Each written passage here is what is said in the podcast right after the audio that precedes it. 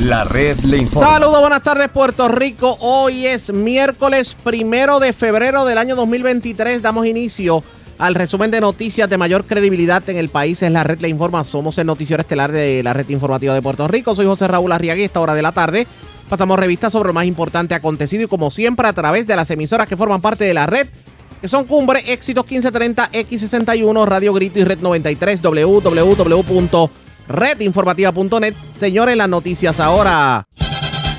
Las noticias. La red le informa. Y estas son las informaciones más importantes de la red de Informa para hoy, miércoles primero de febrero. Rompe el silencio el senador popular Albert Torres. Asegura que había una agenda de algunos sectores para callarlo, pero el tiempo le dio la razón en cuanto a acusaciones sobre maltrato a empleados y maltrato inclusive a su propia familia. Mientras dijo esperar que el presidente del Senado le devuelva las comisiones que le quitaron cuando iniciaron las acusaciones. De hecho, dice el senador que las comisiones están estancadas desde el día que dejó de ser presidente. Radican proyecto para atacar el robo de catalíticos. La medida del representante Joel Frankie buscará que los compradores de metales tengan más requisitos para adquirir los catalíticos de manos de los vendedores de la calle. Unos lo apoyan, otros lo rechazan. El dueño de Café Oro habló con la red informativa y aunque reconoce que habrá un aumento en el café, insiste que el mismo es necesario para proteger la industria local. Pendientes al correo que pronto les llegará una carta para la revisión de los cupones. Representantes en el centro de la isla denuncian problemas de seguridad en sus municipios. ¿A qué se refieren? Les contamos en breve. 12 arrestados en operativos por droga en Toalta y 6 arrestados en otro operativo en Comerío. Mientras en Juncos arrestan a presunto líder de organización criminal y le ocupan miles de dólares y costosas prendas. En condición estable, dama que chocó con poste en carretera de Barceloneta. Desconocidos le disparan a vehículos en Campo Alegre de Utuado. Afortunadamente nadie resultó herido. Radican cargos criminales contra el árbitro de lucha libre Pelayito Vázquez por violaciones a la ley 54. Se alega que agredió y amenazó a su esposa en presencia de menores. Mientras acusan a hombre que se embolsilló dinero de y nunca realizó la obra. Esta es la red informativa de Puerto Rico. Bueno, señores, damos inicio a la edición de hoy miércoles del noticiero estelar de la red informativa. De inmediato a las noticias, luego de que la División de Integridad Pública y Asuntos del Contralor del Departamento de Justicia anunciara que no le va a dar seguimiento a una investigación en contra del senador Albert Torres por alegaciones de maltrato de menores, el senador rompió el silencio. De hecho, esta no es la única querella que pesaba en contra del legislador. También se le había acusado de maltrato a sus empleados y de alegadamente obligar a sus empleados a pagarle la ropa e inclusive la campaña política. El legislador, luego de, de, casi un año de estar lejos de la palestra pública, nos concede una entrevista en exclusiva en donde aseguró que el tiempo le ha dado la razón y que había un sector que lo que pretendía era perseguirlo. También eh, se muestra, digamos, dolido con sus homólogos en el Partido Popular Democrático porque dice que en esta controversia lo dejaron solo. Y también dice que espera que el presidente del Senado y el presidente del Partido Popular Democrático, José Luis Dalmau, cumpla su palabra de devolverle las comisiones que presidía antes de todos estos líos. Él presidía recursos naturales, él presidía agricultura y él presidía la de internados legislativos. Dice el representante del senador, debo decir, del, del distrito de Guayama, inclusive que la alega que las comisiones se quedaron paralizadas, se congeló todo desde que él salió como presidente. También reacciona aquello de los memes de, de King Albert y todas estas cosas. En una entrevista en exclusiva, esto fue lo que dijo el senador Albert Torres. Un año donde realmente, aún en medio del aguacero, en medio de la prueba, nos hemos mantenido firmes de frente con nuestra gente, haciendo justicia y causa común en las comunidades, como hice desde el primer día cuando juramenté. Hablarle de frente a nuestra gente, siempre comprometido, siempre enfocado, porque fueron momentos muy difíciles donde levantaron calumnias, donde eh, intentaron mancillar mi integridad por hacer un joven en la Asamblea Legislativa y siempre, siempre, siempre, como yo siempre he dicho, hay que dar tiempo al tiempo para que todo, ¿verdad?, salga a la luz. La verdad, siempre la verdad. Y ahora más que nunca, ¿verdad?, ya que estamos saliendo de, de los procesos y que siguen saliendo, ¿verdad?, las diferentes decisiones, dándole gracias a Dios, a mi familia, a la gente que siempre confío en mí, que cuando hay patrañas, que cuando hay agendas escondidas, Dios no deja a sus hijos en vergüenza. Y esta no es la excepción. Y siempre, desde que salieron las diferentes acusaciones, mantuve silencio porque todo es cuestión de tiempo, Raúl Arriaga. Y yo siempre he puesto al país primero, antes que otras personas ponen intereses económicos. Pero, pero esto, fíjese esto. Uno no entendería, porque uno puede tal vez entender que alguien por, por, por mala percepción o por algún tipo de animosidad, pues simplemente haga un señalamiento contra un político. Pero a usted no le quitaron el guante por casi dos años. ¿Usted entiende que aquí había una agenda de algunos sectores para callarlo? Claro que sí, había una agenda de unos sectores para callarme, pero nunca me callé. Siempre estuve con la gente de frente. Y cuando uno está claro, y cuando uno es vertical, y cuando uno está enfocado, y cuando uno tiene los elementos fundamentales para trabajar por la gente, uno se mantiene enfocado y más aún con el Supremo Creador, que es el que todos los días me permite poder llevarle alegría, poder llevarle las herramientas de trabajo a nuestra gente, poder llevarle las ayudas a la gente en las comunidades. Y siempre, siempre, siempre me he mantenido enfocado porque cuando uno nace para servir, eso es lo que realmente nos motiva siempre, todos los días, para seguir dándole a nuestra gente lo que se merece, que es justicia, que es estabilidad y que es transparencia. ¿Qué le decía a la gente en la calle en, en medio de todo este proceso cuando se encontraban Mira, con usted? Mira, el intercambio de abrazos, de apoyo, de solidaridad, era tan grande que te lo digo y se me forma un taco. Realmente fue una experiencia tan linda en medio de, de cosas negativas, ver tanta gente que me llamaba, que me dejaban cartita en la puerta de la oficina, en el carro, estamos contigo, sabemos cómo tú eres, vas a salir bien y yo sé que es cuestión de tiempo y así mismo ha sido Ra- Raúl Arriaga, siempre he puesto Oiga. al país primero, Oiga, antes que usted, todo. usted, todo el mundo le conoce como una persona con profundas convicciones cristianas. O sea, eh, Amén, eh, amén. usted entiende que tal vez ah, hubo algunos sectores que esa luz que emanan aquellos que, que tienen la- las convicciones cristianas tan fuertes, parece que le, le, le, opaca- le, le enfocaba tanto que le causaba algún tipo de preocupación. O sea, a usted lo atacaron por ser cristiano. Yo no quiero pensar eso, pero fueron tantos los escenarios que, ¿verdad? Uno dice, Dios mío, ¿y por qué? Si realmente todo el mundo tiene el libre albedrío de poder perseverar y es un solo Dios, todo es cuestión de que, pues, ¿verdad? Podamos establecer lo que realmente queremos para la gente y para el país. Y yo, Raúl Arriaga, no miro colores. En mis dos años, todo el mundo sabe que me está escuchando, que yo me levanto todos los días, petición que llega a la oficina o por WhatsApp o por teléfono de quien sea, se atiende con mucha responsabilidad.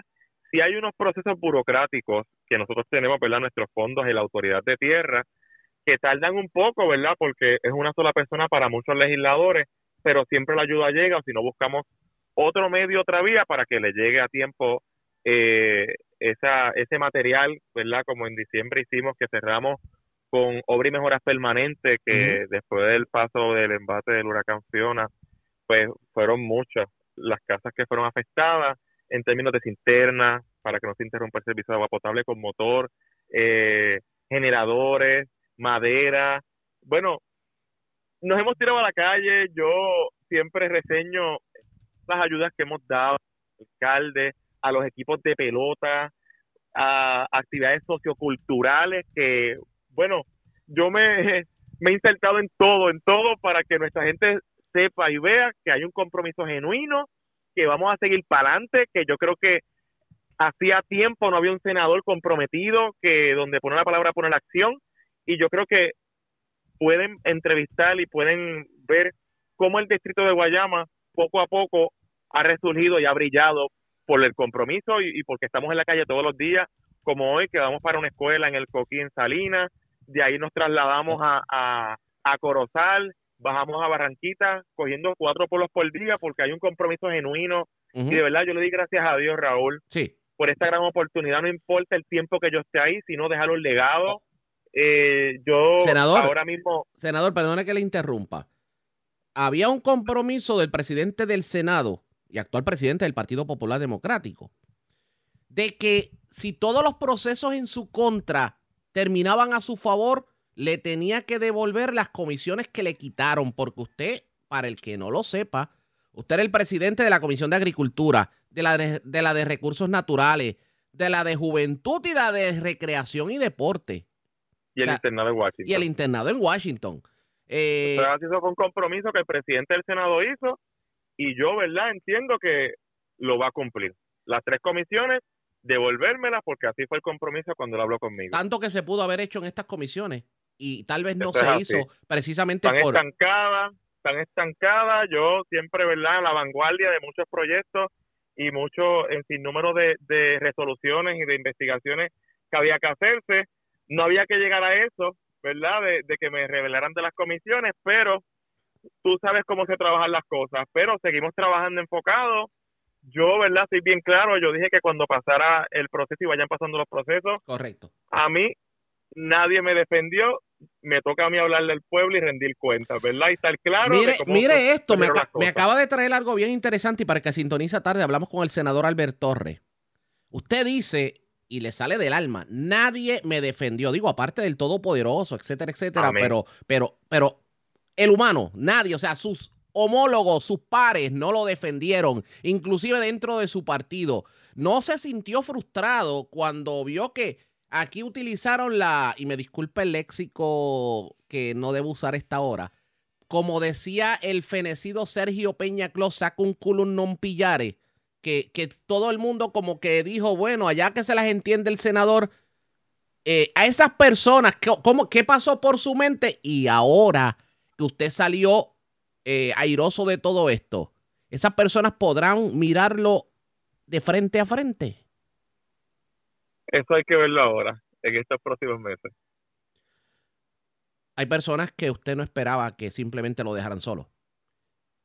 No, fue un proceso bien difícil. eh, bueno, le digo, fueron mu- muchos, muchos los sinsabores en medio del proceso, pero tendremos la oportunidad de poder seguir abundando, ¿verdad? Y de poder seguir, este, eh, a medida que vayan pasando, ¿verdad? Las cosas, Eh, seguro. las otras decisiones. Sí, pues, eh, todavía, de hay, hablar.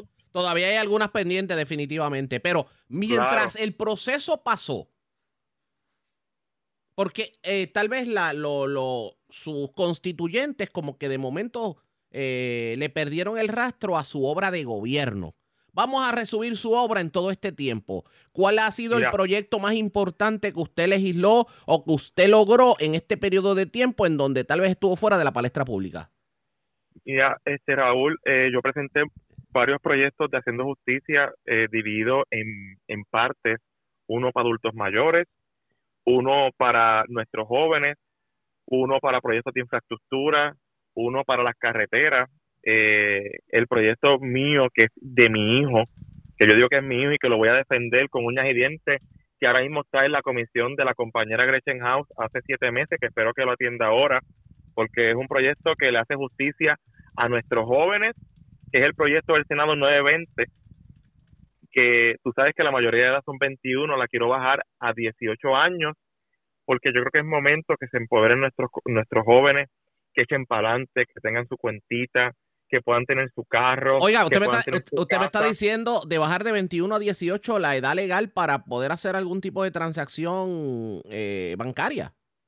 Correcto, o sea, tú sabes que para coger un préstamo para un hogar se necesita tener mayoría de edad. Correcto. ahora existen pues mecanismos eh, antes de ser eh, mayor de edad de crear tu cuenta de banco, pero para tener una casa, para coger un carro, para tener otro tipo de, de privilegios, necesitamos bajar la, edad a 18 años, de 21 que es la actual ¿verdad? Eh, vigencia de ley. Y esta es un proyecto que tiene todas las enmiendas, que se evaluó por todos. Eh, los asesores y, y pasó por el clearance está en la comisión, espero que le den vistas públicas en esta sesión para que se atienda porque nuestros jóvenes a diario preguntan y nuestra gente cuándo, ¿verdad?, se va a llevar a cabo y eh, se va a trabajar este proyecto que es de envergadura y que hace justicia para nuestros eh, jóvenes. También tenemos el proyecto del Senado 928 que le hace justicia a nuestros adultos mayores para que no tengan que solicitar y expidan eh, los referidos, ¿verdad? Que a veces se le hace difícil por la transportación, ahora mismo por la pandemia. Sí, el o sea, que referido, vayan directamente. el referido del médico primario, que es una tortura.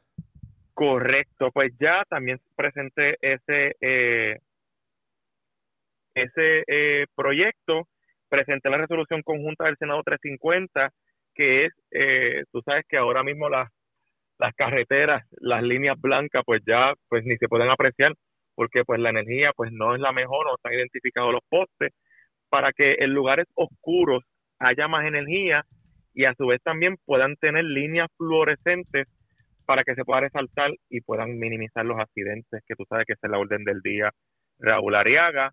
Y también Sí. presenté otra resolución para que le cuente a nuestros jóvenes como horas trabajadas una vez hagan práctica y no haya la excusa con el patrono de que no tiene experiencia laboral. Sí, lo clásico, que las- los jóvenes se gradúan de las universidades y simplemente, como no tienen esa experiencia en el resumen, terminan perdiendo la carrera. Correcto, yo quiero que nuestros jóvenes se sientan representados en el Senado, que no importa cuán adversidad yo enfrenté, me he mantenido enfocado en las comunidades y viendo, ¿verdad?, la, la, los tipos de proyectos que se puedan presentar que sean de justicia y que sean de, eh, de causa común y que, y que se atemperen a estos tiempos. Dígame, que dígame algo. ¿qué no se ha hecho en el distrito de Guayama? ¿Cuál es el- la problemática más grave que, que está viviendo en estos momentos el distrito de Guayama que usted entiende que el gobierno central debe ponerle atención? la tasa del desempleo está rampante, proyectos eh, en, por lo menos en la montaña, que la problemática es la interrupción del servicio de agua potable. Se había eh, mencionado de que se iban a, llevar a cabo eh, diferentes estudios para ver cómo se puede hacer una planta eh, regional, pero yo rápido piqué adelante, yo dije, vamos a identificar unos chavitos con la autoridad de tierra para que nuestra gente por lo menos tenga su cisterna y su motor y se interrumpa menos el servicio de agua potable. Y en la costa, la interrupción de- del servicio de energía eléctrica es, es la orden del día y también identificamos unos chavitos para que nuestros constituyentes tengan su generador y viendo también si es una necesidad apremiante. Oiga, los proyectos que se han estado legislando para restringir el aborto, que usted obviamente había asumido postura sobre el particular, si, si nuevamente vemos un proyecto eh, que va a esos fines, ¿usted se mantendría firme en votar a favor de un proyecto como este? Eh, mira, yo creo que eso es un tema que, que, que trajo mucha controversia. Yo creo que hay proyectos que son más de envergadura, pero siempre tenemos que asumir postura y viendo siempre la vida de, mamá y, pues de, de, de ese eh, embrión que está en, en la barriga. Eh, yo siempre he sido bien claro que y respeto la opinión de todos los sectores cada cual, ¿verdad?, asume su postura y yo siempre he sido claro en eso y he sido bien democrático. Usted obviamente es, es senador del distrito de Guayama y aquí hay unas situaciones que están corriendo. Por ejemplo, Naranjito es parte del distrito de Guayama, ¿cierto? Eso es así, Naranjito, mañana tenemos la vista pública en la Cámara de Representantes, el compañero representante Edgardo Feliciano va a estar llevando a cabo la vista pública para ver qué alternativa y que podamos investigar a profundidad el tema y así podamos buscar una alternativa a nuestros constituyentes, tanto de Naranjito y de todo Puerto Rico que transitan, que van a. San Juan, de Barranquita, de Bonito. Eh, eh, o sea, queremos buscar alternativa a la gente. Yo, yo creo que tenemos que minimizar, tenemos que, que buscar viabilizar para que sea más, más, más efectivo cuando hacemos un tipo de proyecto como ese de envergadura, evaluarlo bien y no hacer lo que hicieron, que ahora pues paga nuestra gente. Eh, mañana vamos a estar allí. Invito a toda nuestra gente, sea de naranjito o de naranjito, para que puedan expresarse y puedan eh, dar su opinión respecto a esta situación que es muy lamentable, que es muy embarazosa y que es muy molestosa para cada uno de nosotros que pues estamos arriba abajo todos los días y que es una vía para poder llegar a Bayamón y luego, ¿verdad?, a nuestros respectivos lugares. ¿Por qué sacaron a Dios de las escuelas públicas? ¿Usted tiene la contestación? ¿Por qué sacaron? ¿Por qué sacaron a Dios de las escuelas públicas?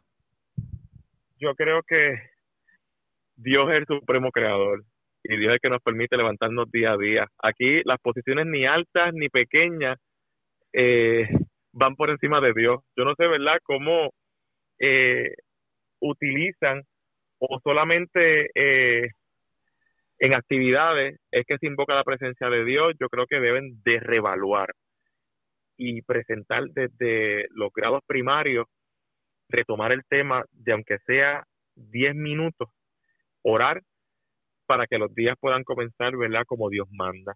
Yo creo que eh, invito a, a, quien lo hizo a que le revalúe porque donde está Dios está todo. Pero y lo- yo que soy cristiano en Hay, este proceso, hay, hay cosas que uno no entendería porque, por ejemplo, si usted va a un colegio privado, en los colegios privados hay una clase de religión, hay una, dependiendo, obviamente, eh, la secta religiosa a la que pertenezca el colegio. Eh, tanto en la comunidad cristiana como colegios católicos, por ejemplo. ¿Por qué no ver, aunque sea cinco minutos de oración en las escuelas, para aquellos que entiendan que, que orar es lo principal al, princi- al inicio del día? Yo creo que eso es meritorio y los tiempos difíciles que estamos viviendo, que es un ajoro de vida. Dios, cuando uno abre las puertas y le expresa a Dios todo a, través de la oración, la atmósfera cambia. Raúl Arriaga, tú que eres cristiano, puedes dar fe de eso, yo que soy cristiano puedo dar fe de eso, que no hay nada imposible que Dios no lo pueda eh, resolver. Y la fuente primaria, que es familia, y la fuente secundaria, que es escuela, creo que van atados uno de la mano y debemos retomar eso. La oración por la mañana, reunirlo.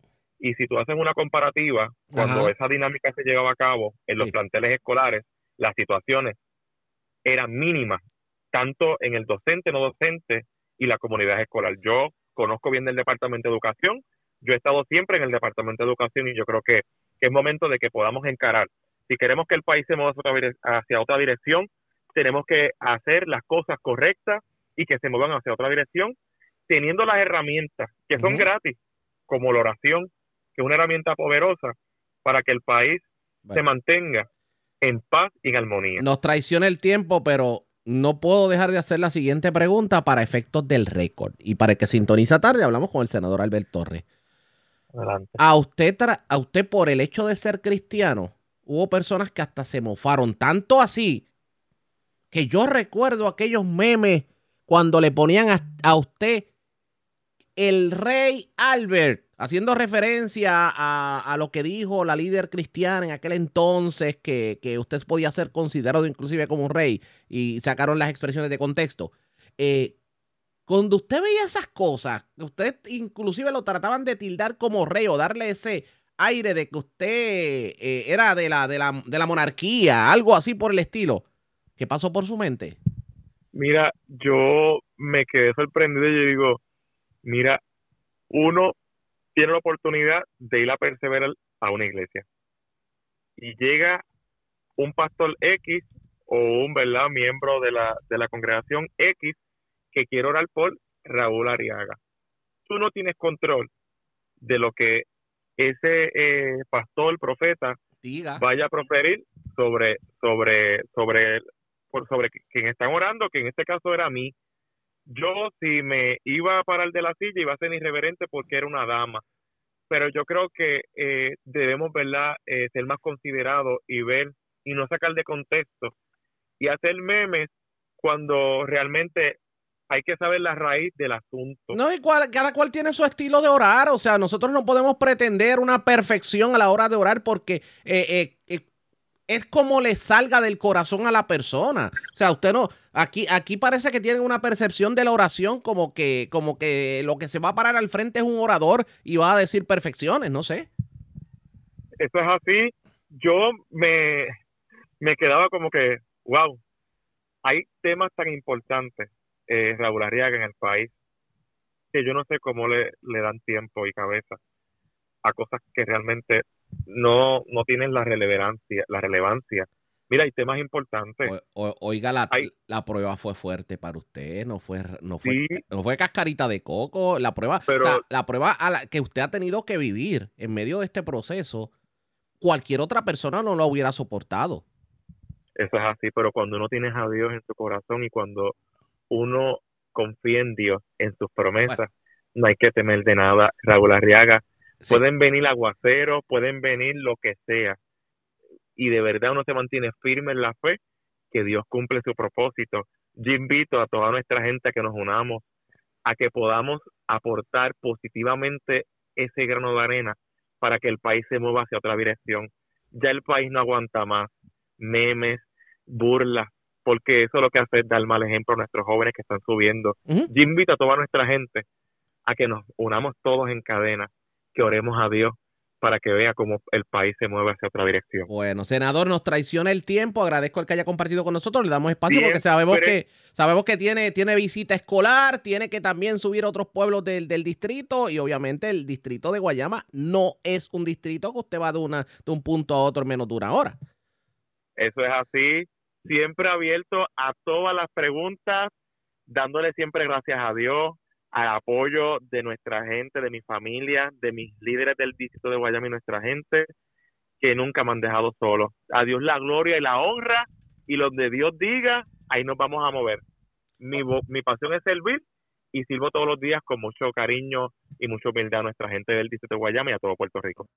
Esas fueron las expresiones del senador Albert Torres. ¿Qué va a pasar de ahora en adelante? ¿Le devolverán al legislador sus comisiones? ¿Lo continuarán persiguiendo? Porque él asegura que ha sido víctima de persecución por eh, sus posturas más conservadoras. Todo eso está por verse pendientes a la red informativa. La red le informa. Cuando regresemos, señores, se le va a poner o se pretende poner el cascabel al gato esto del robo de catalíticos. De hecho, se va a legislar para que las personas, las compañías que compran catalíticos sean más estrictos, lo que pudiera de alguna manera desincentivar el robo. Además, el presidente de Café Oro se desahogó con la red informativa y dice que debemos entender lo que tiene que ver con, con el café. Así que vamos a la pausa. Regresamos en breve con más en esta edición de hoy del Noticiero Estelar de la Red Informativa. La red le informa. Señores, regresamos a la red Le Informa. Somos el Noticiero Estelar de la Red Informativa, edición de hoy miércoles. Gracias por compartir con nosotros.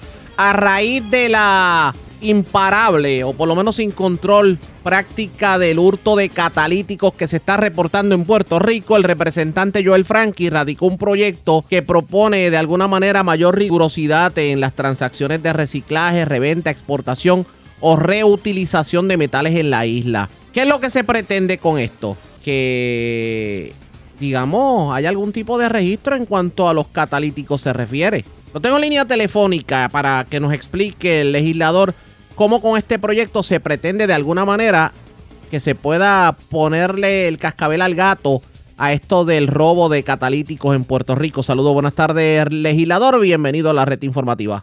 Muy buenas tardes, Ariaga, para ti y todo el público que nos escucha. Y gracias por compartir con nosotros. Me parece que muchas personas estaban esperando que por fin algún legislador diera el paso al frente para tratar de ponerle punto final a esto del hurto de catalítico. Y creo que usted es la persona. Háblenos del proyecto recién radicado.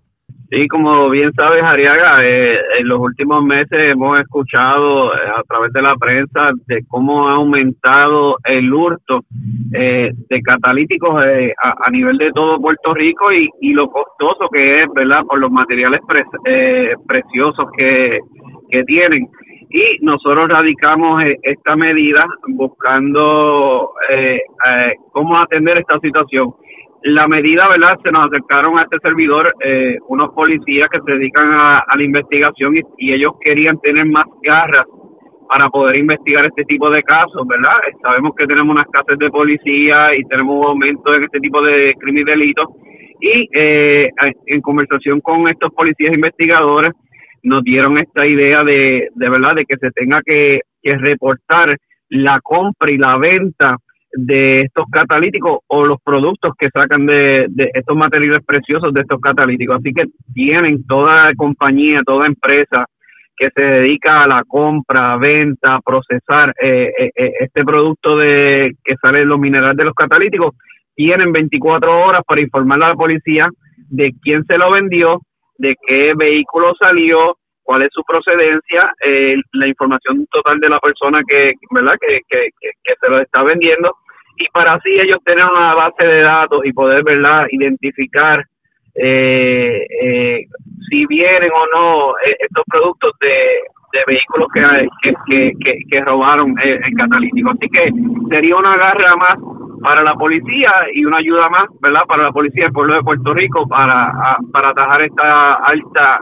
incidencia de robos de catalíticos. En este caso, para ¿cómo funcionaría? Eh, ¿Cómo, ¿Cuál sería el disuasivo para que la- los que roban catalítico dejen de robarlo? Bueno, es que eh, eh, ellos tienen que llevárselo a, a- a esos catalíticos, a- a- ¿verdad? En compañías que se dedican al reciclaje de este tipo de material y minerales, eh, compañías legítimas que compran esos productos y, y, y los revenden y los procesan y los exportan eh, fuera de Puerto Rico, muchos de ellos, pues eh, sería que esas compañías tienen que registrar por ley eh, eh, esas personas que van a venderle esos esos catalíticos, esos productos, tienen que llevar una base de datos, informarle a la policía en menos de 24 horas eh, de la venta o inclusive de cuan- eh, la venta y la compra, ¿verdad? De, de- del producto y la policía va a estar entonces viendo en imagen real, en tiempo real, cómo se está moviendo la industria y, oye, si tú ves una persona que me trae cinco, seis, siete catalíticos,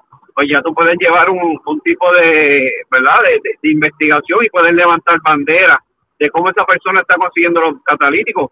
Pero ya ellos van a informarles de qué vehículos salieron esos catalíticos. Entonces la policía va a investigar si realmente ese cata- de, de dónde salió ese catalítico y no le están mintiendo, ¿ves? Que, que tienen la forma de investigar porque el- la policía tiene una división que, que se dedica a, a- buscar eh, eh, el hurto de estos productos y, y también de los carros cuando lo chequean eh, eh, las piezas robadas de los vehículos, pues ellos llevan un registro de todo eso. Así que es dándole una garra más a la policía para que pueda eh, cerrarle el círculo a estos criminales que tanto daño le hacen a nuestra gente. ¿Hay, eh, hay, digamos, ambiente para la aprobación de esta medida en la legislatura? Sí, hay ambiente y creo que también hay ambiente para hacerle alguna mejoría, alguna enmienda. Eh, como bien saben, las vistas públicas salen eh, eh, más ideas y, propuestas que, que, que lo podemos hacer, ¿verdad?, a beneficio del pueblo de Puerto Rico, pero tenemos que darle más garras a la policía para que pueda intervenir eh, mejor en, en este tipo de robos. ¿Qué otras cosas se pueden hacer aparte de lo que usted está legislando para eh, detener el hurto de catalítico?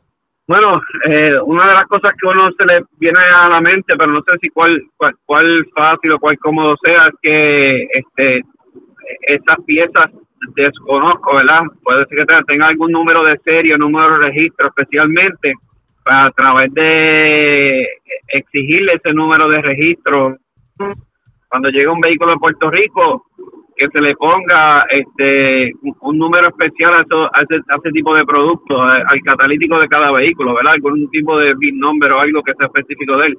Pero no sabría cuán complicado o no, o cuán oneroso o no sería, así que eh, solamente es una idea. Vamos a otro tema. Yo recuerdo que en el 2017, para ese tiempo, usted radicó un proyecto que en ese entonces era el proyecto de la Cámara 868.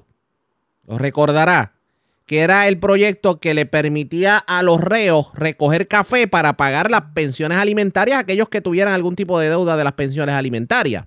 Aquí los caficultores en el día de hoy Eso, se han quejado de la falta de mano de obra. ¿Qué pasó con eso? Bueno, nosotros radicamos la medida nuevamente. Eh, sabemos que Corrección está llevando un- tipo de programa parecido. No, no lo lleva tan agresivo como se supone. No sé si los mismos caficultores le ha hecho el acercamiento ya a al departamento de corrección para que le brinden eh, eh, esos eh, ¿verdad? esos empleados y que le paguen a un buen precio igual justo del mercado porque el incentivo es que ellos puedan ayudar a sus familias hijos que tienen en, la comunidad verdad y que cuando ellos salgan de la cárcel pues tengan ya un trabajo donde ir verdad o que consigan rápidamente un trabajo eh, no he visto que haya sido igual de agresivo. Mm, Desconozco si es que la misma agencia se lo ha hecho difícil o en estos momentos por lo de la pandemia eh, no, no lo han tirado, ¿verdad? No, no, no lo han ejecutado más rápido, pero ya eh, el Departamento de Corrección sé que tiene unos programas pequeños en esa dirección. La situación con el café, ya usted sabe cómo está. De hecho, ¿usted favorece este aumento? Que se está hablando del precio del café.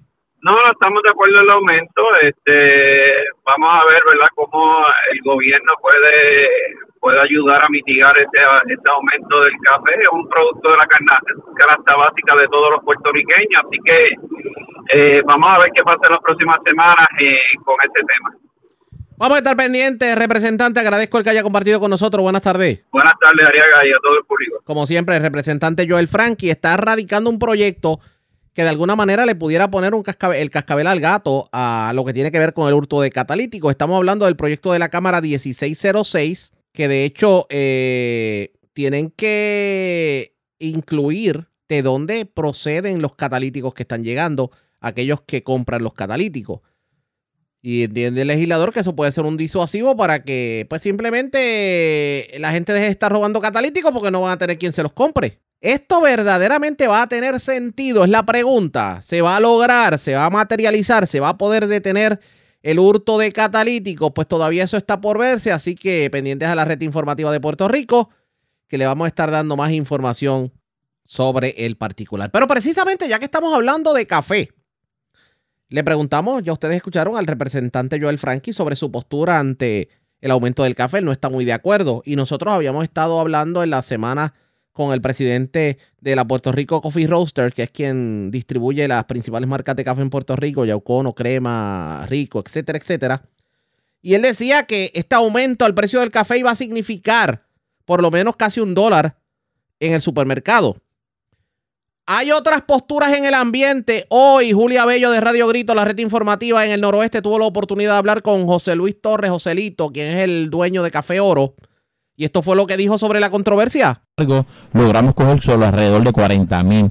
Pero tenemos los árboles porque el huracán Irma no fue un huracán tan agresivo y afectó exclusivamente la cosecha. Más sin embargo, el daño que lo hizo a los árboles es mínimo. Para nuestra próxima cosecha esperamos alrededor de 75 mil quintales, lo que nos va a dejar una mejor posición y los ingresos de AUDEA a medida que vayamos aumentando la producción, pues van a ir bajando, que yo creo que lo más que ha tenido esto en una controversia es que ADEA también va a recibir unos ingresos de lo que conlleva este aumento. Ok, ok. Entonces hay algo que el presidente de Puerto Rico, Coffee Roster, dijo que el aumento iba a significar que, veríamos el café sobre un dólar en góndola más caro. ¿Qué tiene de cierto eso? No, eso no es una realidad. El café debe estar aumentando entre 50 y 60 centavos por libra, que cuando miramos el empaque que nosotros tradicionalmente consumimos en Puerto Rico, es un empaque de 14 onzas, que estaremos hablando de 40 y pico centavos, 50 centavos. Pero lo que, lo que debemos de estar mirando es que cuando nosotros analizamos lo que puede rendir una libra de café, si una, una libra de café puede generar alrededor de 55 a 60 tazas. Si una libra de café genera de 55 a 60 tazas, quiere decir que si aumentamos 55 o 60 centavos el café, estaremos hablando de un centavo por taza. Que ese efecto posiblemente no lo vamos a ver en lo que son las cafeterías, los coffee shops, porque ya ese aumento lo tenemos. El café en los coffee shops se paga caro, se paga hasta 3 dólares. Vamos a Starbucks y pagamos 6 dólares por un café que no podamos pagar un centavo más o que le vaya a costar al consumidor, al, al, al, comercio pues, un centavo más por taza y no podamos absorberlo, yo creo que sería injusto para los caficultores de la montaña. Sino, eh, eh, como mencionaste en un principio cuando estaba hablando de, de, ciertas compañías, ¿verdad? Que yo no voy a mencionar el nombre, pero que tratan de, han tratado de llevar un mensaje erróneo y han confundido al país la realidad que un aumento es desagradable para cualquiera, nadie quiere un aumento, pero tenemos que partir de la premisa de lo que hay detrás de todo esto, lo que conlleva ese aumento, los beneficios que le va a traer a esos pueblos de la montaña, donde la realidad produce en café. En la montaña no hay muchas oportunidades de empleo, el, siendo el café una de las más principales. Nosotros tenemos 22 pueblos en el país que producen café por mencionarte algunos, Lares, la economía depende del café. Tú has visto todas las marcas de café que hay en Lares, marcas que han sido agresivas y han logrado tener un reconocimiento en el país. Son muy importantes. Si miramos Lares, Maricao, Adjunta, Yauco, Las Marías, Ciales, San Sebastián, Jayuyo, Autuado, Peñuela, por mencionarte algunos de los 22 pueblos, la fuente principal de ingresos de esos pueblos es el café. Entonces, estamos hablando de que aquí ahora hay una resolución que yo la tengo aquí conmigo, donde la Cámara está tratando de ro- derrogar la orden de precio que emite el secretario de DACO a bien para defendiendo la industria de café, tratando de derrogarla para que dependa de que el Departamento de Agricul- Agricultura le van a generar de los fondos recurrentes no comprometidos 10 millones de dólares. ¿Usted cree que nosotros podemos estar año por año peleando a ver si nos van a dar los fondos recurrentes o no? No, no, Nosotros no. tenemos que pasar esto al aumento y es- le costaría un centavo adicional al consumidor. Yo creo que eso, eh, no, no, no, no el pueblo no puede estar en contra de esto. Lo que pasa es que el mensaje que se está llevando es que es un impuesto. Esto no es un impuesto. Esto es una, una defensa que se está creando para proteger la industria de café local, para proteger principa- principalmente la montaña. Nosotros vivimos donde quiera que nos paramos, hablamos súper orgullosos de nuestro café, pero la realidad es que cuando tocamos o tratamos de hacer una necesidad para lograr hacerle justicia a los caficultores, pues entonces lo vemos negativo. Interesante las expresiones del presidente de Café Oro, quien él se reitera en la necesidad del aumento como se ha legislado. Niega, obviamente, que vayamos a pagar casi un dólar por, por eh, cada empaque de café. Habla de un aumento de 40 o 45 centavos, pero entiende que es lo más lógico para tratar de proteger el café local. Y eh, no está muy de acuerdo con la postura de la Cámara de Representantes, quienes legislaron para tratar de detener este aumento. ¿Qué terminará ocurriendo? Pendientes a la red informativa. La red le informa. Cuando regresemos las noticias del ámbito policíaco más importantes acontecidas, en lo próximo, regresamos en breve. La red le informa. Señores, regresamos a la red Le Informa. Somos el noticiero estelar de la red informativa. Gracias por compartir con nosotros. Vamos a noticias del ámbito policíaco. Comenzamos en la zona central de Puerto Rico. Seis personas fueron arrestadas en medio de un operativo en el residencial Manuel Martorell de Comerío. Ocuparon gran cantidad de drogas y dinero en efectivo. También desconocidos se llevaron más de 4 mil dólares de un negocio en el barrio Honduras de Barranquita. Así es, Huidalis. Rivera Luna, oficial de prensa de la policía en Ay Bonito, que nos trae detalles en vivo. Saludos, buenas tardes. Buenas tardes. En la tarde de ayer, 31 de enero del 2023, agentes de la División de Droga y Narcóticos de Bonito, en cooperación con los agentes de Droga Yauco y Mayagüez de la Superintendencia Auxiliar de Negocio de Operaciones Especiales de la Policía de Puerto Rico, llevaron a cabo un plan de trabajo de arresto y vigilancia en el residencial Manuel Mantorell en el pueblo de Comerío. Según se informó que mientras agentes de droga llevaban a cabo el plan en la dirección antes mencionada, por violación a la ley de sustancias controladas arrestó a seis personas y a esto se lo ocupó 39 bolsas de cocaína, 24 de heroína, 6 envases de marihuana, 43 cápsulas de crack, 435 dólares en efectivo y dos bolsas de marihuana. Este caso será consultado con el fiscal de turno el día de hoy para la posible erradicación de cargos.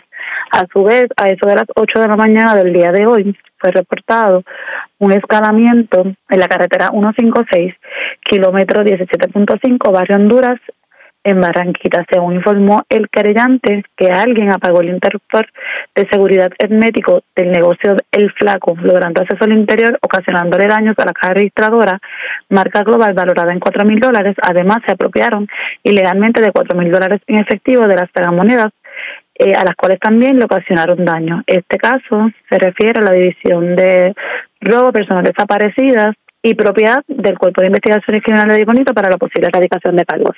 Gracias por la Buenas- información. buenas tardes. Y buenas tardes para usted también. Gracias, era Huidalis Rivera Luna, oficial de prensa de la Policía en Bonito, de la zona central. Vamos a la zona metropolitana. Las autoridades investigan un posible fraude y estafa del cual una mujer fue víctima.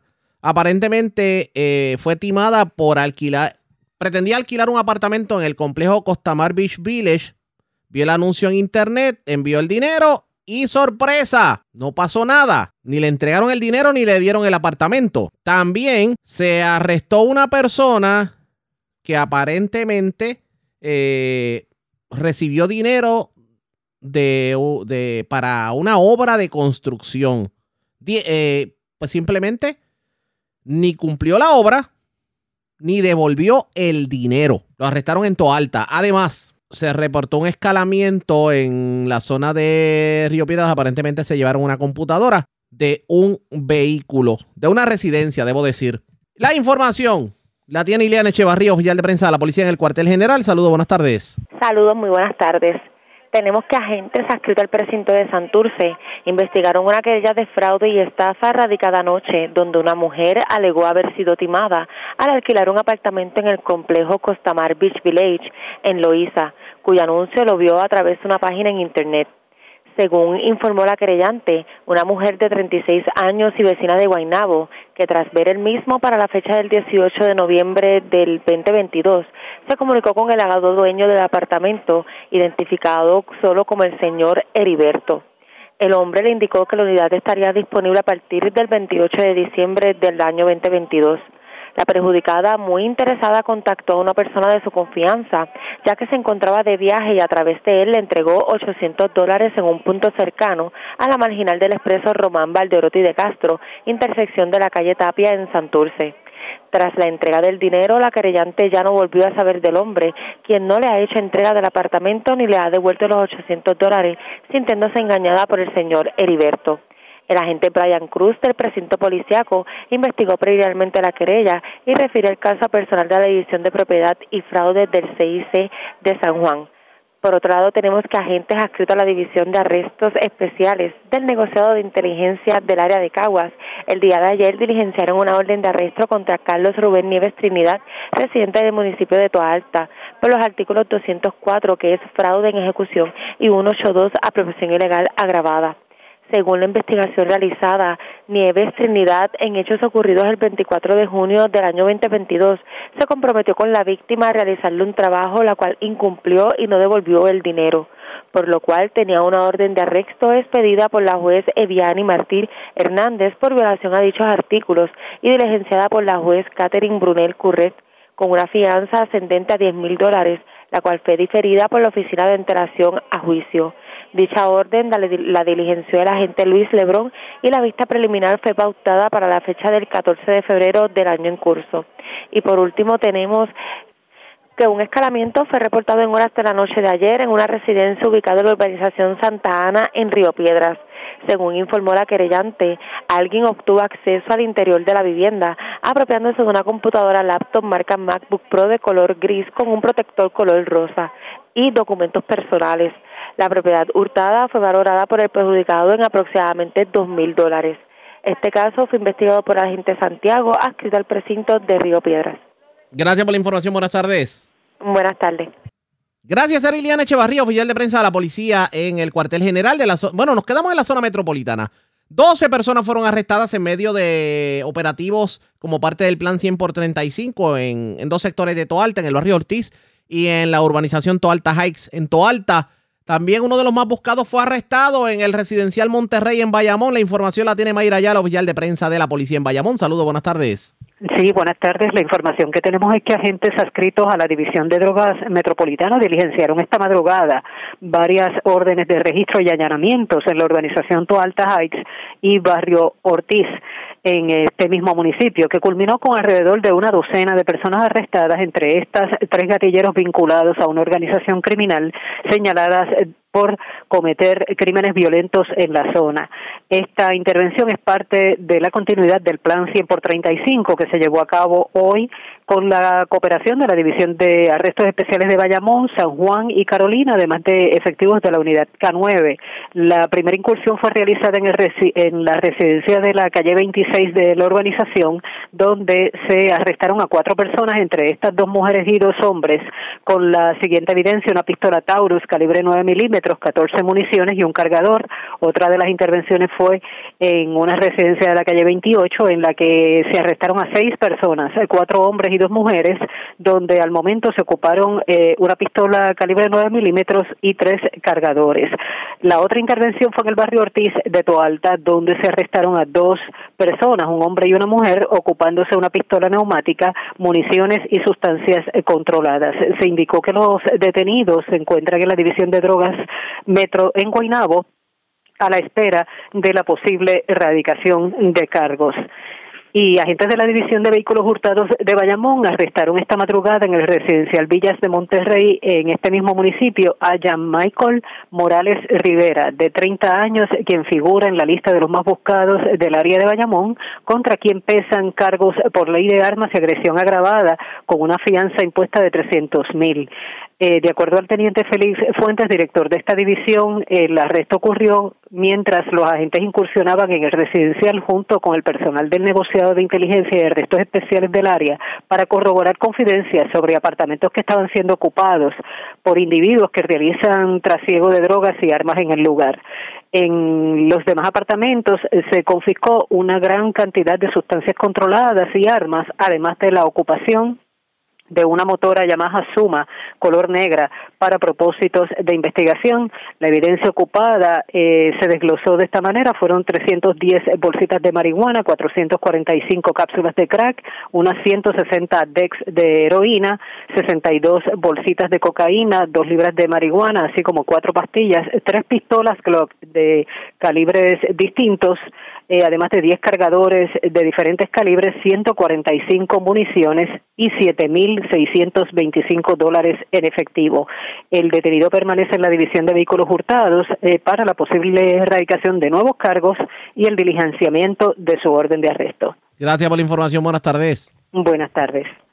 Gracias, era Mayra la oficial de prensa de la policía en Bayamón. De la zona metropolitana vamos al norte de Puerto Rico porque en condición estable se encuentra una persona que se vio involucrada en un accidente de tránsito. Aparentemente chocó con un poste de metal. Esto en la carretera del barrio Quebrada en Barceloneta. La información la tiene Mayra Ortiz, oficial de prensa de la Policía en Arecibo. Saludos, buenas tardes.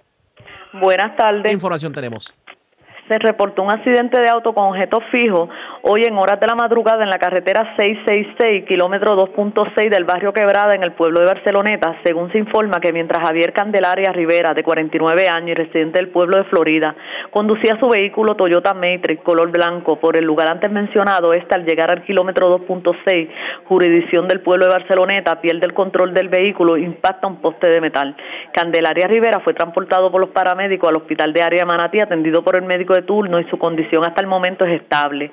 Investiga la agente Mirna Montañez de Patrulla Carretera de Arecibo, quien consultó el caso con el fiscal Isaías Ojeda de la Fiscalía de Arecibo, quien ordenó que se le realizara la prueba de sangre.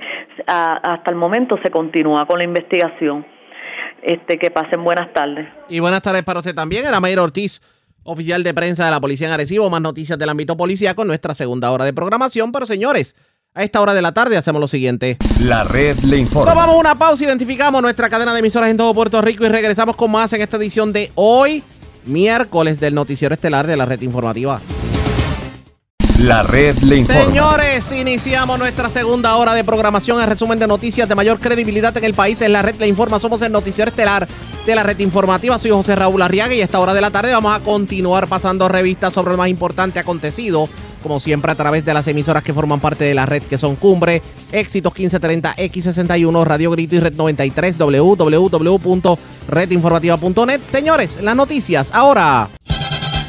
Las noticias. La red le informa. Y estas son las informaciones más importantes de la red le informa para hoy, miércoles primero de febrero. Rompe el silencio el senador popular Albert Torres. Asegura que había una agenda de algunos sectores para callarlo, pero el tiempo le dio la razón en cuanto a acusaciones sobre maltrato a empleados y maltrato inclusive a su propia familia. Mientras dijo esperar que el presidente del Senado le devuelva las comisiones que le quitaron cuando iniciaron las acusaciones. De hecho, dice el senador que las comisiones están estancadas desde el día que dejó de ser presidente. Radican proyecto para atacar el robo de catalíticos. La medida del representante Joel Frankie buscará que los compradores de metales tengan más requisitos para adquirir los catalíticos de manos de los vendedores de la calle. Unos lo apoyan, otros lo rechazan. El dueño de Café Oro habló con la red informativa y aunque reconoce que habrá un aumento en el café, insiste que el mismo es necesario para proteger la industria local. Pendientes al correo que pronto les llegará una carta para la revisión de los cupones. Representantes en el centro de la isla denuncian problemas de seguridad en sus municipios. ¿A qué se refieren? Les contamos en breve. 12 arrestados en operativos por droga en Toalta y 6 arrestados en otro operativo en Comerío. Mientras en Juncos arrestan a presunto líder de organización criminal y le ocupan miles de dólares y costosas prendas. En condición estable, dama que chocó con poste en carretera de Barceloneta. Desconocidos le disparan a vehículos en Campo Alegre de Utuado. Afortunadamente nadie resultó herido. Radican cargos criminales contra el árbitro de lucha libre Pelayito Vázquez por violaciones a la ley 54. Se alega que agredió y amenazó a su esposa en presencia de menores. Mientras acusan a hombre que se embolsilló dinero de gabinete billetes y nunca realizó la obra. Esta es la red informativa de Puerto Rico. Señores, damos inicio a la segunda hora de programación en Noticiero Estelar de la red informativa de inmediato a las noticias. No sé si ustedes han notado que cada vez los municipios tienen más problemas con mantener sus policías municipales. Pero lo cierto es que en cuanto a la policía estatal también se ve una exagerada escasez de, de agentes y sobre todo en municipios de la montaña. Sobre el particular hoy habló, hablaron los representantes Juan José Santiago y Orlando Aponte, también acompañados del presidente de la Asociación de Alcaldes y Alcalde de Villalba, Luis Javier Hernández. Hay algo que el gobierno central no está haciendo y que está poniendo en peligro la seguridad de la ciudadanía. ¿De qué estamos hablando? Vamos a escuchar lo que dijeron en conferencia de prensa. Eh, falta de recursos no son. Hay fondos que se recogen, por ejemplo, en unas partidas, unos cargos para eh, atender emergencias, como el cargo que pagan todos los ciudadanos a través de un cargo del 911. Adicional a eso, eh, tan reciente como hace unos meses, el, propio gobernador anunció que el problema de Puerto Rico tiene unos excesos de recaudo y evidentemente pues estamos proponiendo que vaya el dinero donde hace falta. Eh, la seguridad del país es un momento bien necesario que se le dé la motivación y las herramientas necesarias a estas personas que ponen todos los días su vida en riesgo para proteger a los demás ciudadanos. Voy a pedirle al compañero alcalde Luis Javier Hernández que también pues, se exprese antes de contestar preguntas. Buenos días, miembros de la prensa, a mi representante de distrito, Orlando Aponte, también preside la Comisión de Gobierno, miembros de la Policía Municipal eh, que hoy nos acompañan, a quienes agradezco que hayan eh, puesto a, disponi- a disponibilidad nuestra sus preocupaciones, que han sido las que hemos estado escuchando por muchos años. La seguridad del país es un servicio esencial eh, y debe ser prioridad para este y para cualquier gobierno. Este gobierno particularmente, a diferencia de otros gobiernos, no tiene la, no tiene la excusa de la falta de recursos. Todo lo contrario. Es un gobierno que se le ha dado en exceso recursos. De hecho, hay áreas eh, que en estos momentos el gobierno no ha sabido utilizar correctamente para ponerlo en beneficio de la gente y han sido unos pocos los que se han beneficiado de, ese, de, ese, de esos dineros. Hay por otro lado unos servicios que este gobierno ha dejado de hacer o de atender, como es el tema de la seguridad del país, que no lo hayan atendido con la seriedad que amerita. Todos los días nos levantamos con primeras planas, noticias de cómo la violencia eh, se sigue agudizando en, nuestra en nuestra patria. En nuestros pueblos particularmente, pueblos que eran relativamente tranquilos, eh, se ha despertado una ola eh, criminal que pone en riesgo la tranquilidad de nuestra gente.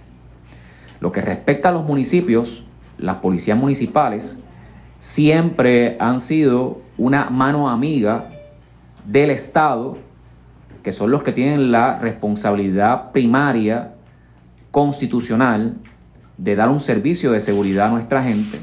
Y las policías municipales se han creado en algunos lugares para ayudar y asistir. Curiosamente, en los pasados años, eh, el gobierno ha dejado de dar ese servicio en muchas áreas con poco personal y hemos sido los municipios los que hemos tenido que absorber esa responsabilidad y nuestros policías municipales, sus responsabilidades siguen creciendo. Pero obviamente nosotros los alcaldes quisiéramos que esos policías municipales que ahora tienen responsabilidad mayormente de policía estatal tuvieran eh, las mismas, los mismos derechos.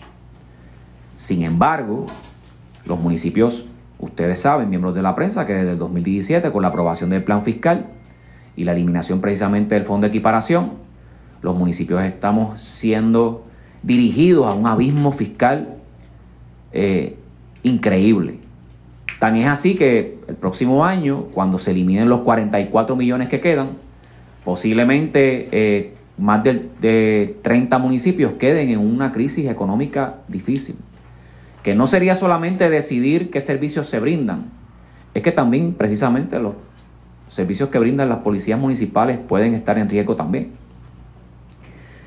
Así que por eso es que, dadas la posibilidad de este proyecto en esta etapa histórica, que posiblemente en otra etapa era difícil, pues como bien decía el representante, no habían los recursos. La primera excusa que iba a poner el gobierno es que no tenía los chavos para poder cumplir con este proyecto de ley. Ahora el dinero no es excusa. Es una cuestión de sentarse con el gobierno a identificar qué recursos le sobran para ponerlos, fíjese, en prioridad, que es la seguridad. La policía estatal tiene un problema de reclutamiento.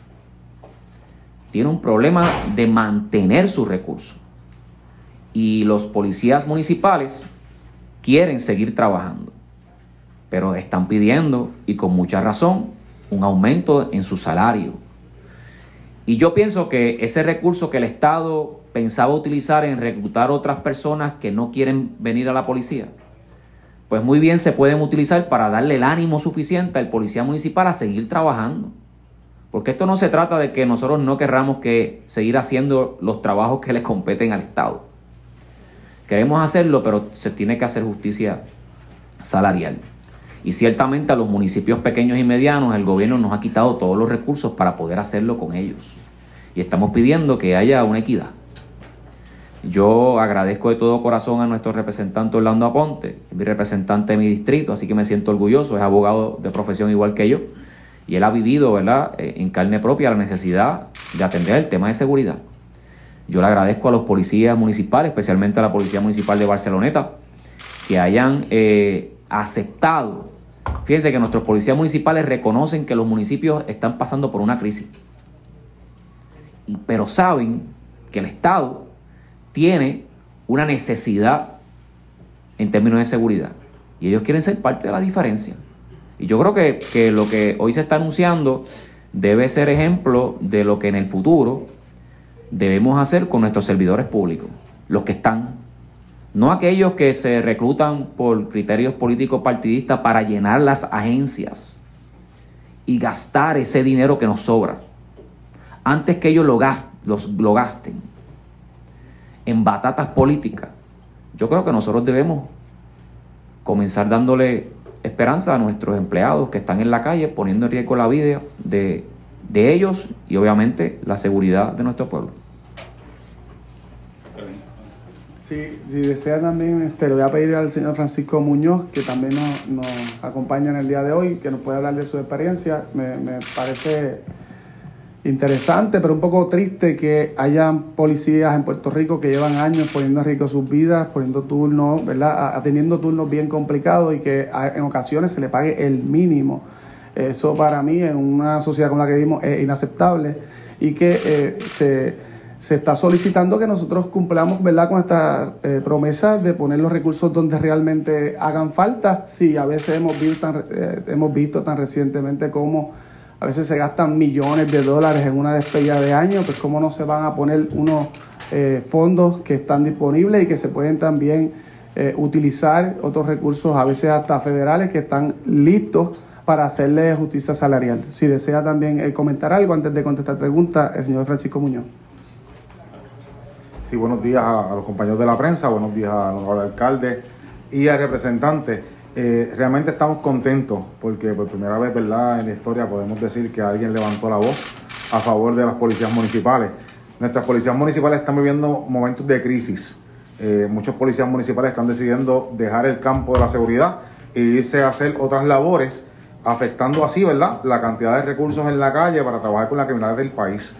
Este, no es hasta ahora que gracias al compromiso de, ambos servidores públicos, al alcalde como representante, se logra hacer un proyecto de ley que, va dirigido a, la igualdad, va dirigido a, demostrar al gobierno que nosotros somos también entes de seguridad pública y que somos igual que necesarios que los compañeros de la Policía de Puerto Rico y que entiendan y que vean que el compromiso de los policías municipales en Puerto Rico en cuanto a atender la situación de la seguridad pública del país es genuina, es real y que estamos aquí para dar un servicio y no para quejarnos de él, sino que se nos tome en cuenta como ente de seguridad pública y se nos valore por el trabajo que hacemos. Y que así, pues a su vez, si el gobierno puede ayudar al municipio a cubrir los gastos, ¿verdad? De, para equiparar esos sueldos para que todos los policías municipales reciban un beneficio económico, porque no es justo cargar la ciudad del país y seguir cobrando como un mero empleado municipal sin menospreciar el trabajo que hace cada empleado municipal.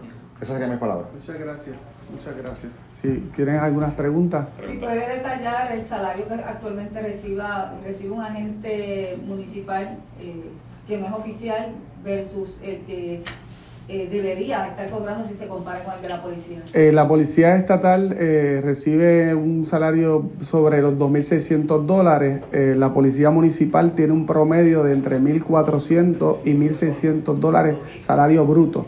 Pero hay municipios que ni siquiera llegan a esos 1.400 dólares.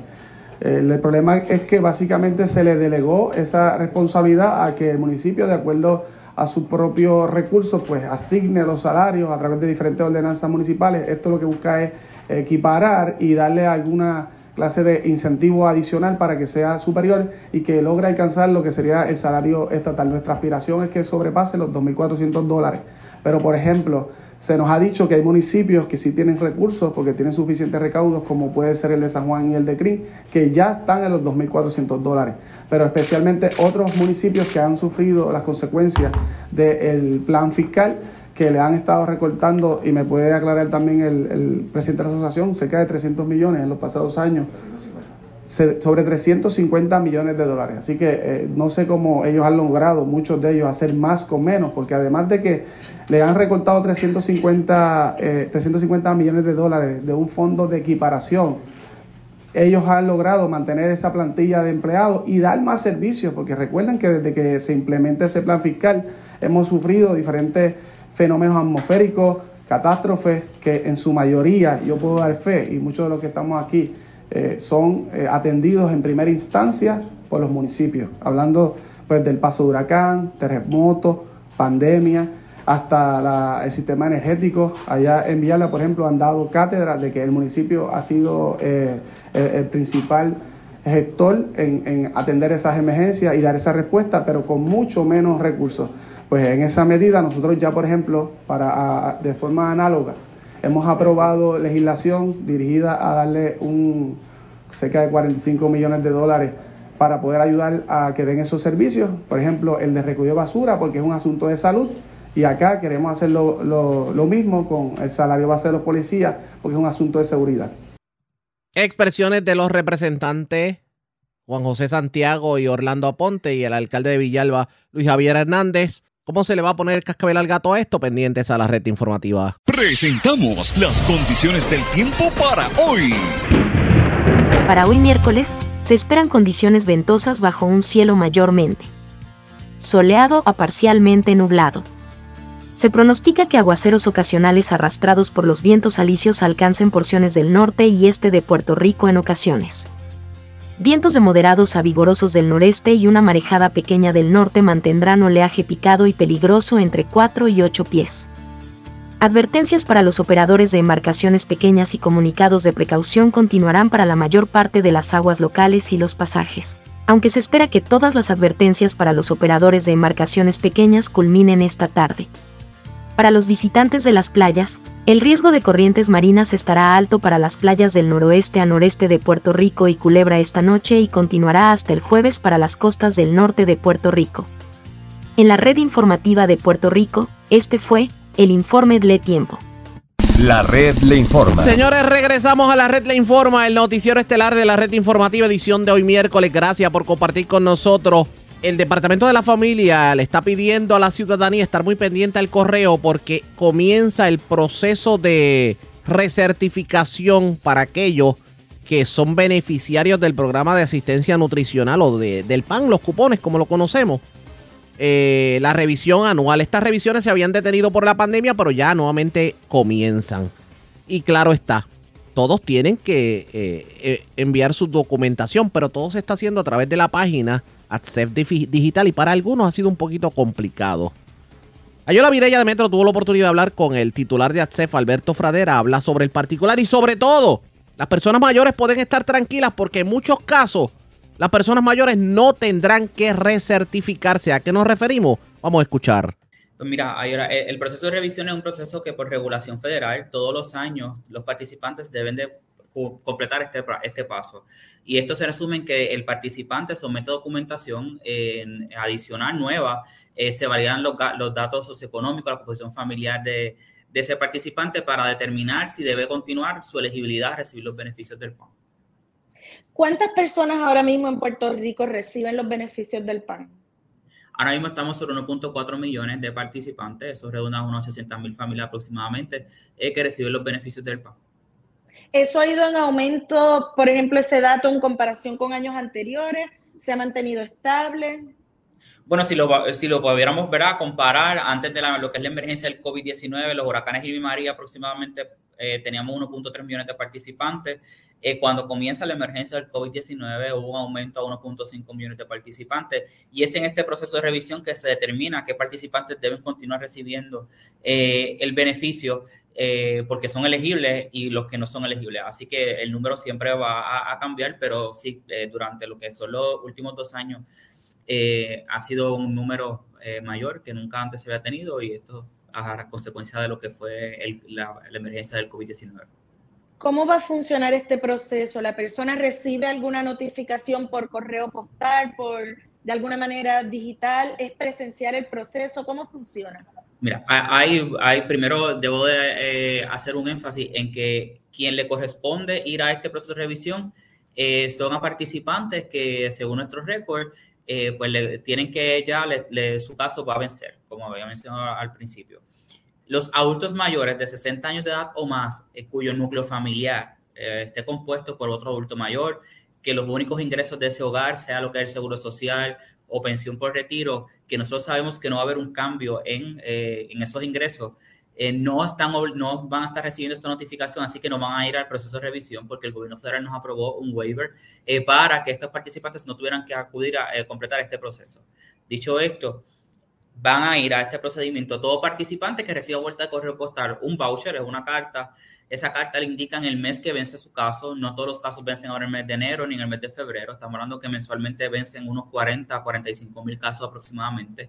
Eh, así que reciben a vuelta de correo postal este voucher con la, notificando el mes que vence su caso y los pasos a seguir para completar este procedimiento. Eh, hay alternativas, tres, hay varias alternativas. La principal es a través de hacer digital el voucher les orienta y les dice cómo es el procedimiento de aquellos participantes que no se han registrado, cómo pueden hacer el proceso de registro eh, y completar hasta sacar una cita y someter documentos en la plataforma. No obstante, eh, también si tienen alguna dificultad o alguna duda, pueden acudir a nuestras oficinas locales. Eh, tenemos oficinas locales alrededor de todo Puerto Rico, en donde puede acudir y se lo oriente y se le asiste en este proceso. Fradera, hemos visto y de hecho publicamos en estos días un artículo sobre cómo los precios de los artículos eh, de la canasta básica de alimentos cada vez van en aumento por la inflación. Ahora se anunció el aumento al café. Eh, los participantes del PAN que reciben una ayuda para acceder a alimentos, eh, ¿tienen algún tipo de opción o programa o por la inflación se les hace algún ajuste o ese cheque les da, verdad, para mm, acceder a menos alimentos ahora? Eh, el problema de la, inflación ha afectado a todos, no solamente a Puerto Rico, sino algo a, nivel eh, mundial. Eh, en efecto, afecta también a nuestros participantes. No obstante, en el 2021 Puerto Rico recibió una asignación de 400 millones adicionales a lo que es nuestro block grant. El PAN pues opera lo que es un block grant. Nosotros recibimos un presupuesto anual donde tenemos que dividirlo entre la totalidad de participantes. y esa asignación adicional responde a luego que el gobierno federal, FENES, que es la agencia que nos regula, USDA, evaluara el costo de la canasta básica, que es el Thrifty Food Plan, eh, y determinara que pues, está más costoso y que entonces haya que hacer una inyección adicional a los beneficios. Así que recibimos ese dinero y eso permitió ampliar un poco, eh, aumentar un poco el beneficio que reciben nuestros participantes. No obstante, no, no es suficiente. Hay que recordar que nosotros no tenemos el mismo acceso que tienen los demás estados a estos fondos. Eh, por eso es que se convierte, es política pública del gobernador de Puerto Rico, que transicionemos al programa SNAP, que es el programa que administra los demás estados, en donde eh, tenemos acceso directo a los fondos, no tenemos que esperar por legislación alguna para recibir fondos adicionales en casos de emergencia.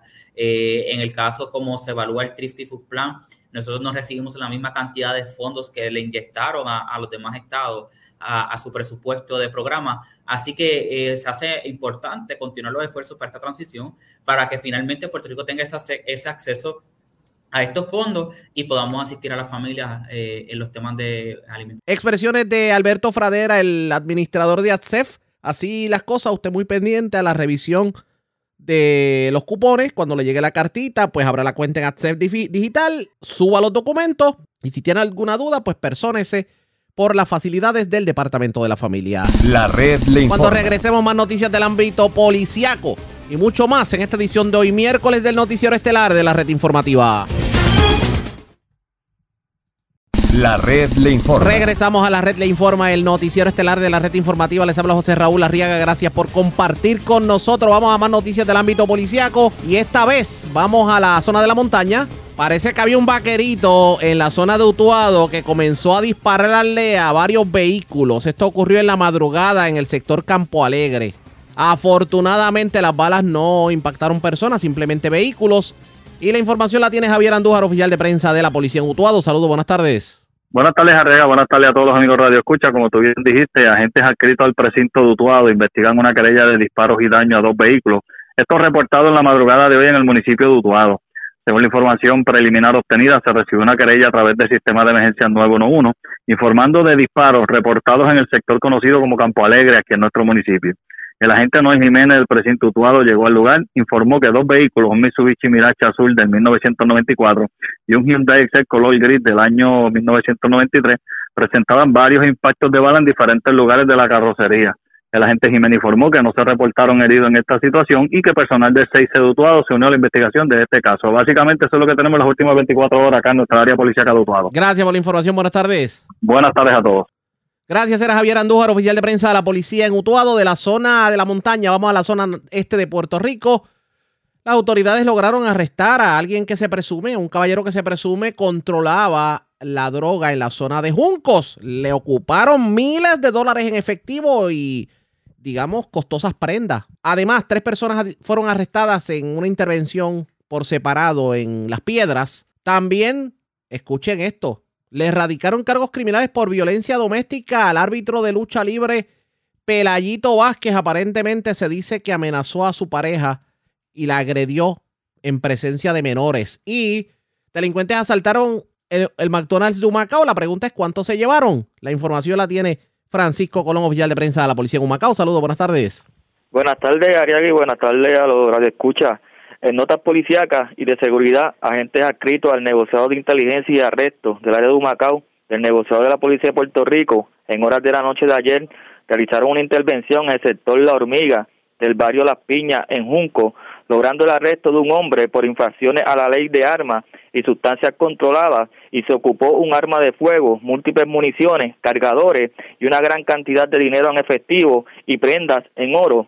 Según se informó al detenido, identificado como Yamil Nazario Feliciano, se le ocupó media libra de marihuana, 20 bolsas de marihuana, una bolsa de cocaína, una pistola Glock modelo 22 calibre .40, 152 municiones calibre 9 milímetros, 43 municiones .40, 8 cargadores calibre 9 milímetros, 3 cargadores calibre .40, 37 mil dólares en efectivo y varias prendas en oro valoradas en aproximadamente 60 mil dólares. El caso será consultado con el fiscal de turno para la posible erradicación de cargos criminales y las agencias federales evalúan si asumen jurisdicción.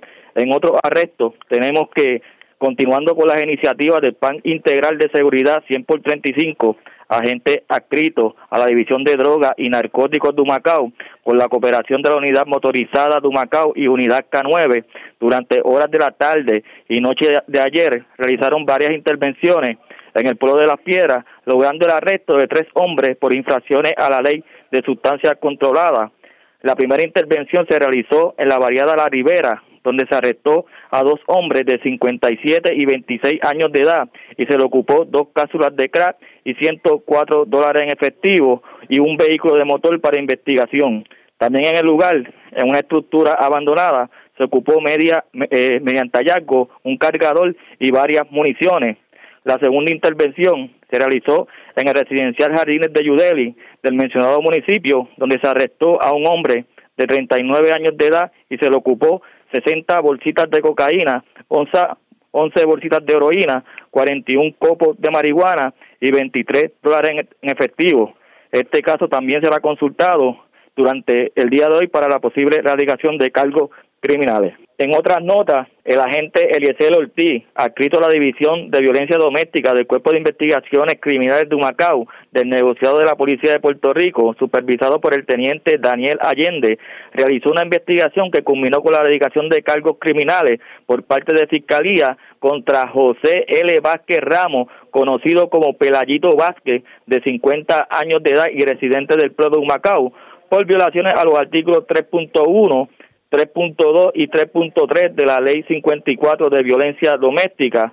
Surge de la investigación que para la fecha del día de ayer martes, en horas de la mañana, en el Pro de Macao, Vázquez Ramos llegó hasta la residencia de su expareja, la cual antes compartían, y la agredió en el área del pecho y la amenazó con matar a su actual pareja si la vuelve a ver en la residencia.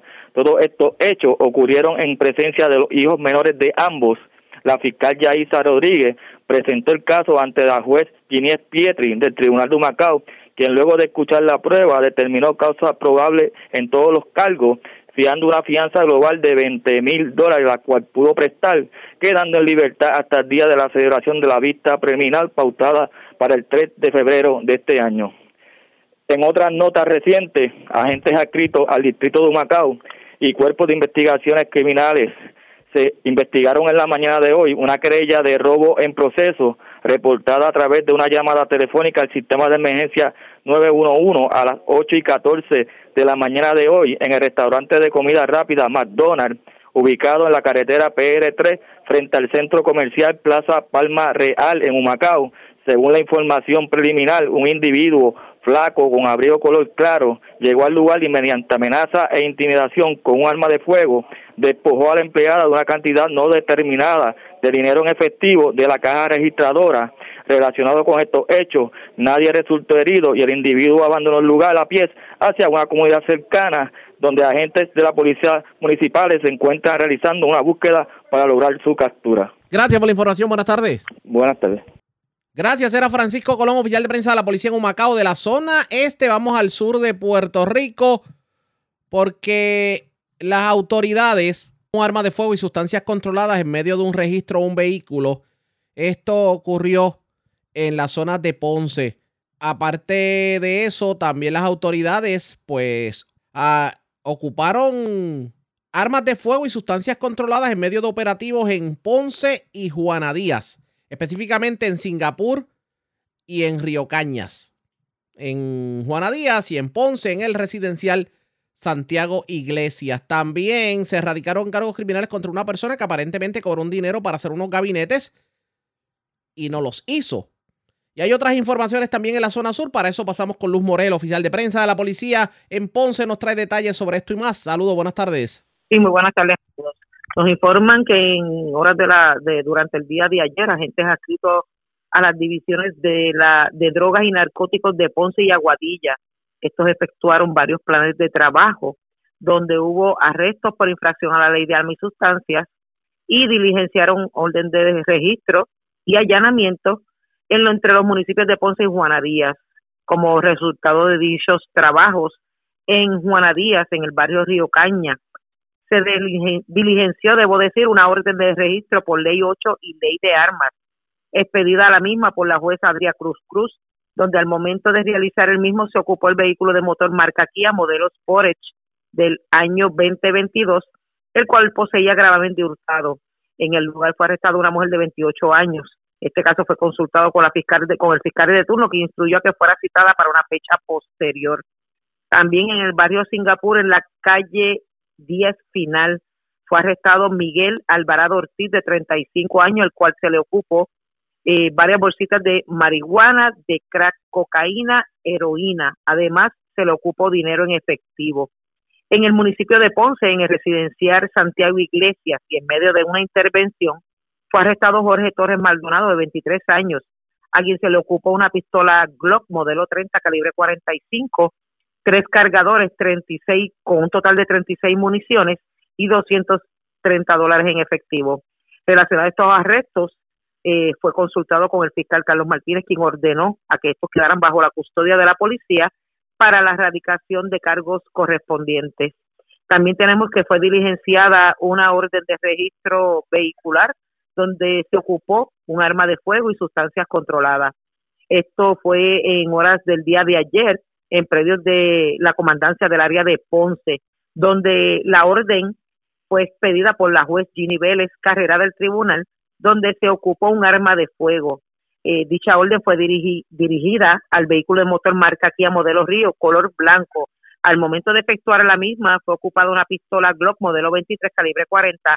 Esta se encontraba cargada con 12 municiones y modificada para disparar automática. Además, un envase cilíndrico que contenía en su interior picadura de marihuana. El vehículo continúa ocupado para investigación relacionado a estos hechos. Se estará consultando ante el fiscal de turno para la posible erradicación de cargos correspondientes. Estaremos ampliando más adelante.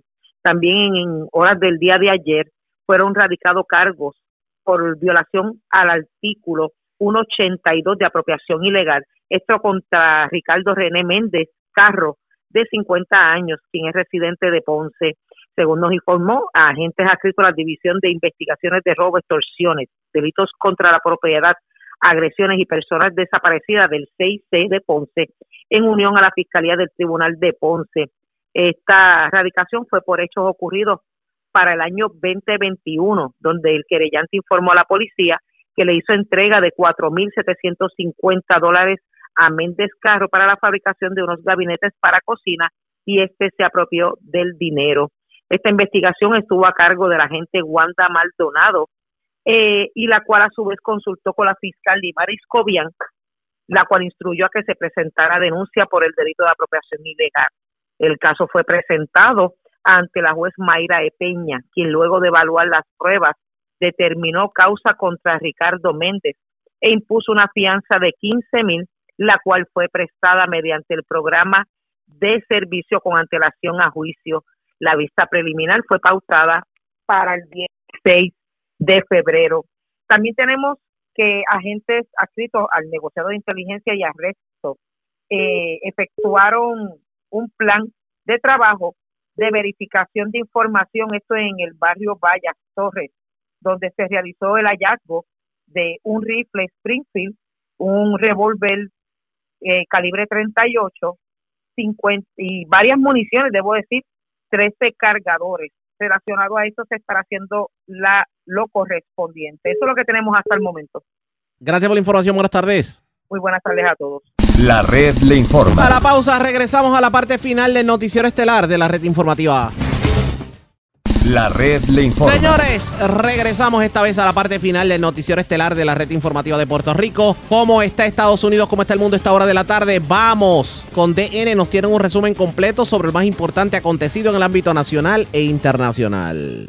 El secretario de Estado de Estados Unidos, Anthony Blinken, se reunió este martes con Mahmoud Abbas y otros líderes palestinos en la ciudad de Ramallah, situada en la región ocupada por Israel de Cisjordania. La visita de Blinken se produce pocos días después de que la autoridad palestina pusiera fin a la coordinación con Israel en materia de seguridad tras una serie de muertes de personas palestinas a manos de las Fuerzas Armadas israelíes. En el último incidente de violencia, este lunes por la mañana, militares israelíes dispararon en la cabeza de Nassim Abu Fouda, un joven palestino de 26 años, en un control de seguridad de la ciudad ocupada de Hebrón, al sur de Cisjordania. El Ministerio de Salud palestino informa que en lo que va de 2023, militares y colonos israelíes han matado a 35 palestinos, incluidos 8 menores y una mujer de edad avanzada. Blinken se reunió este lunes con el primer ministro israelí Benjamin Netanyahu en la ciudad de Jerusalén, donde reiteró que el apoyo de Estados Unidos a Israel sigue siendo férreo. Throughout uh,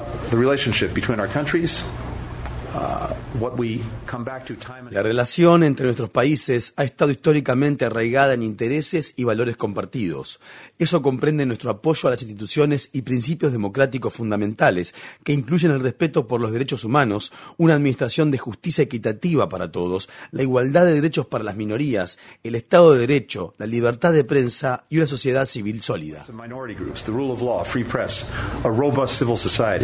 Muchos de los comentarios de Blinken fueron citas textuales de declaraciones anteriores del Departamento de Estado de Estados Unidos. La reunión de Blinken con Netanyahu se produjo pocos días después de que el portavoz del Departamento de Estado, Vedam Patel, se negara a afirmar que los palestinos de Cisjordania viven bajo una ocupación militar israelí. En Pakistán, el número de muertes por el atentado suicida ocurrido este lunes en la ciudad noroccidental de Peshawar aumentó a 95 después de que los equipos de primera respuesta terminaran sus tareas de rescate y recuperación de las víctimas. Un funcionario local dijo que más de 225 personas también resultaron heridas tras la detonación de la bomba que destruyó una mezquita abarrotada de fieles ubicada en un complejo de alta seguridad que alberga edificios gubernamentales y la sede de la policía de la ciudad. La mayoría de los muertos eran agentes de policía. Un grupo separado pero afín al movimiento talibán afgano, conocido como TTP, se atribuyó la autoría de la masacre.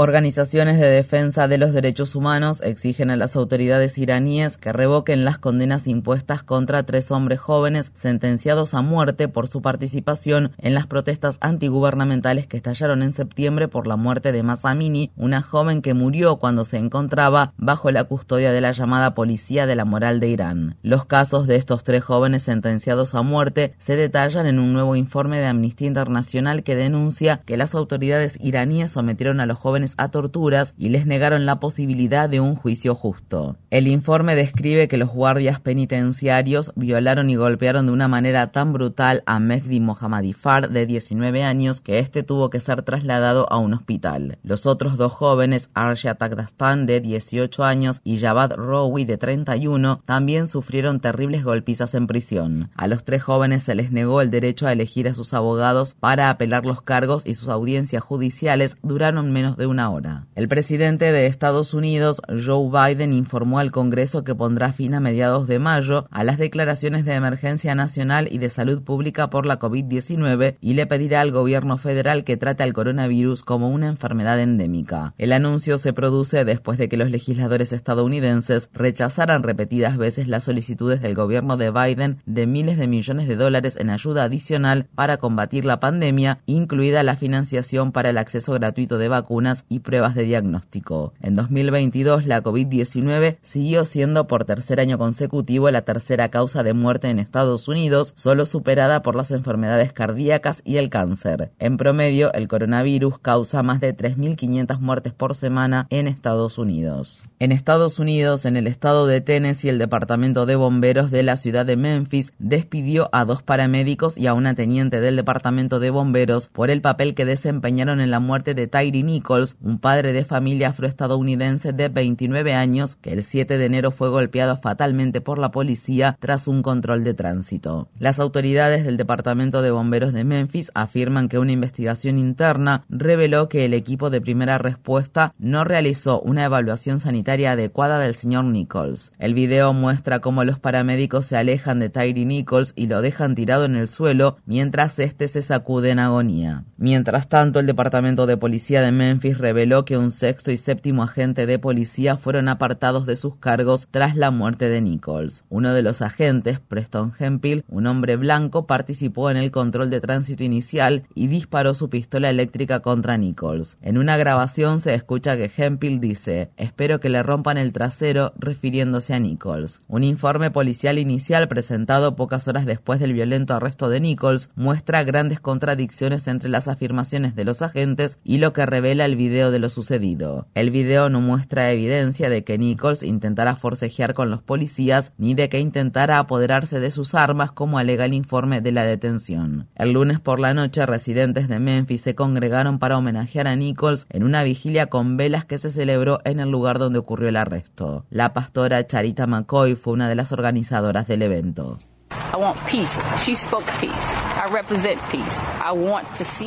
Quiero paz. Ella habló de paz. Yo represento la paz. Quiero ver eso en la ciudad de Memphis. Quiero ver paz en las familias. Hay familias que están sufriendo por lo sucedido. Hay ciudades que están sufriendo por lo sucedido. Hay sufrimiento. El país está herido.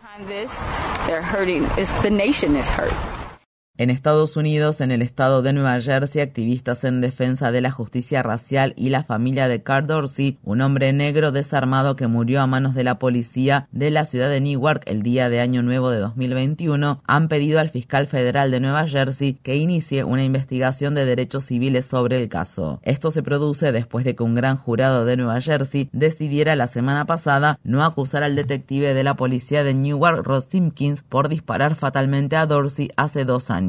Simpkins iba de civil en una camioneta policial sin identificación cuando llegó al lugar de los hechos después de escuchar supuestamente disparos. A los pocos segundos de salir de la camioneta, Simpkins disparó su arma contra Dorsey y no está claro si antes de hacerlo se identificó como agente de policía. En Madagascar, al menos 25 personas han muerto y decenas de miles se han visto obligadas a abandonar sus hogares por un ciclón tropical que tocó tierra la semana pasada. La tormenta también destruyó cultivos y algunos tramos de las principales carreteras del país. En Nueva Zelanda, los residentes de la ciudad de Auckland se preparan para recibir nuevas tormentas después de que lluvias récord causaran la muerte de al menos cuatro personas y provocaran inundaciones repentinas y deslizamientos de tierra. El nuevo primer ministro de Nueva Zelanda, Chris Hipkins, dijo el lunes que las condiciones climáticas extremas son impulsadas por el aumento de la temperatura global.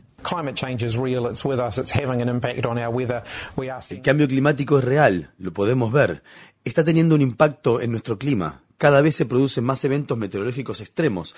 Tendremos que hacer frente a más condiciones climáticas extremas en el futuro cercano y debemos estar preparados para eso. Y tenemos que hacer todo lo posible para combatir la crisis del cambio climático.